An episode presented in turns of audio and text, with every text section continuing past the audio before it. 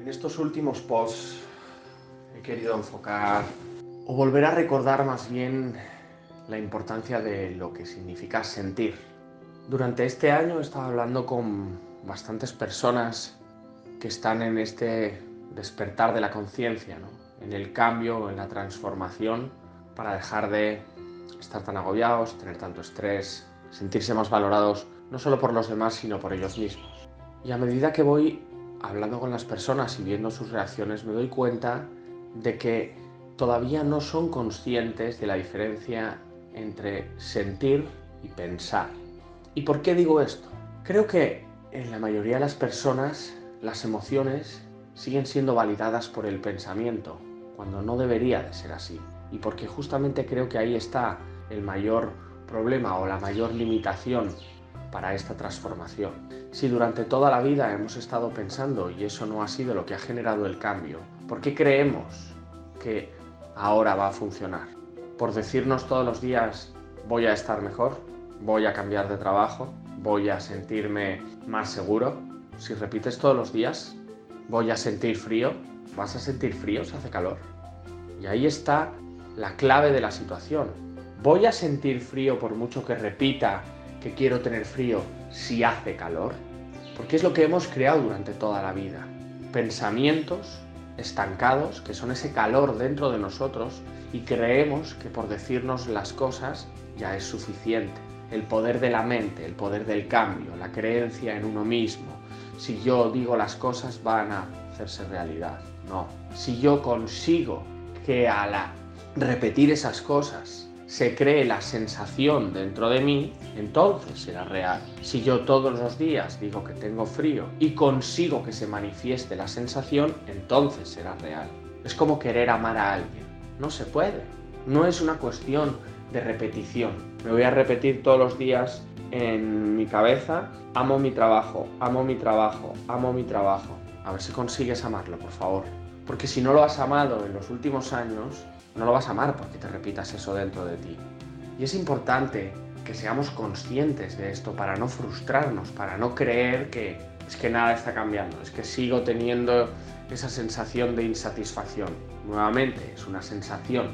Así como nosotros no podemos controlar cómo se mueve el agua, cómo se mueve el viento, no vamos a poder controlar cómo nos sentimos. Si eso es lo que es incontrolable, ahí es donde tenemos que poner el foco de atención. Y justamente para no controlarlo, sino para vivir con eso, en armonía, en equilibrio. ¿Qué necesitas hacer? Trabajar tus emociones. Ver dentro de ti por qué sigue pasando lo mismo, por qué sigo repitiendo las mismas cosas. Pero cuando hablamos con las personas, ¿qué dice la gente? No, no, es diferente no es diferente respecto a la energía, a cómo te sientes. Solo es diferente porque la imagen, tu mente, te hace creer que es diferente. Y ahí es donde siempre hemos cometido los errores, en hacernos creer que nuestra mente es la que tiene la razón. Pero piénsalo de la siguiente manera. Cuando tú naces, tu mente está vacía y no la llenas tú. Entonces, si tú no eres la persona que ha llenado toda la información que hay dentro de ti, ¿por qué sigues creyendo que eso es lo que te va a hacer cambiar? Justamente es todo lo contrario. Vacíate de todas esas cosas, formatea tu ordenador y dedica el tiempo a sentir lo que quieres, no a pensarlo. El pensamiento, desde mi punto de vista, solo es la canalización, la interpretación de lo que sentimos.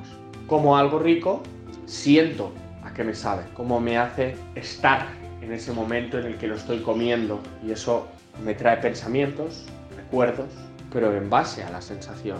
Ya he repetido esto en varias ocasiones, pero ¿qué sentido tendría la vida para ti si no tuvieses emociones? Ninguna. No vale para nada. Piensa en lo que quieras. Si no te genera una emoción, si no sientes algo dentro de ti, no tiene ningún valor. A nadie le gusta beber una Coca-Cola y que no le sepa. Darle un beso a una persona y no sentirlo. Entonces, ¿por qué seguimos dándole la importancia a lo que pensamos constantemente, si es lo que más nos tortura? El pensamiento sirve para transformar esa información que recibimos de la energía dentro de nosotros. Entonces, tú sientes el viento y eso se transforma en un pensamiento que te hace racionalizar lo que significa eso para ti. El viento me toca la piel y por eso lo siento y por eso está. No me gusta el viento, me hace sentir incómodo. Si tú siguieses pensando en me molesta el viento, me molesta el viento, me molesta el viento, por supuesto crearías estrés y frustración, pero en base a una sensación. Si no hubiese la sensación de molestia en tu piel, no podrías pensarla porque no existiría, no concebirías la realidad de algo que no estás sintiendo. Cuando tú no sientes algo, no es real. Cuando dos personas están sentadas la una al lado de la otra y una le pregunta, ¿escuchas ese ruido que hay? Y la otra persona le dice, no. Si no lo escucha, no existe para esa persona. Y ese es un poco el punto al que voy. Hay que trabajar mucho más la conciencia de lo que sentimos y somos cada uno de nosotros independientemente al resto. Si dos personas se meten al agua y una siente frío y la otra no, la que no siente el frío tiene frío, por mucho que piense en el frío, no. En cambio la otra, por mucho que piense en el calor, tampoco va a dejar de tener frío, porque lo está sintiendo. Entonces, trabajemos en pararnos a sentir las cosas. Cuando meditas en la sensación y no estás forzando el pensamiento de si es bueno, de si es malo, de si me gusta, de si no me gusta, Simplemente sentirlo dentro de ti. Das valor a tu vida, das valor a quién eres, lo traes a la conciencia y empezarás a iluminarte mucho más que si estás dándole vueltas una y otra vez a tu mente, cuando es la mente la que te ha llevado a esta situación.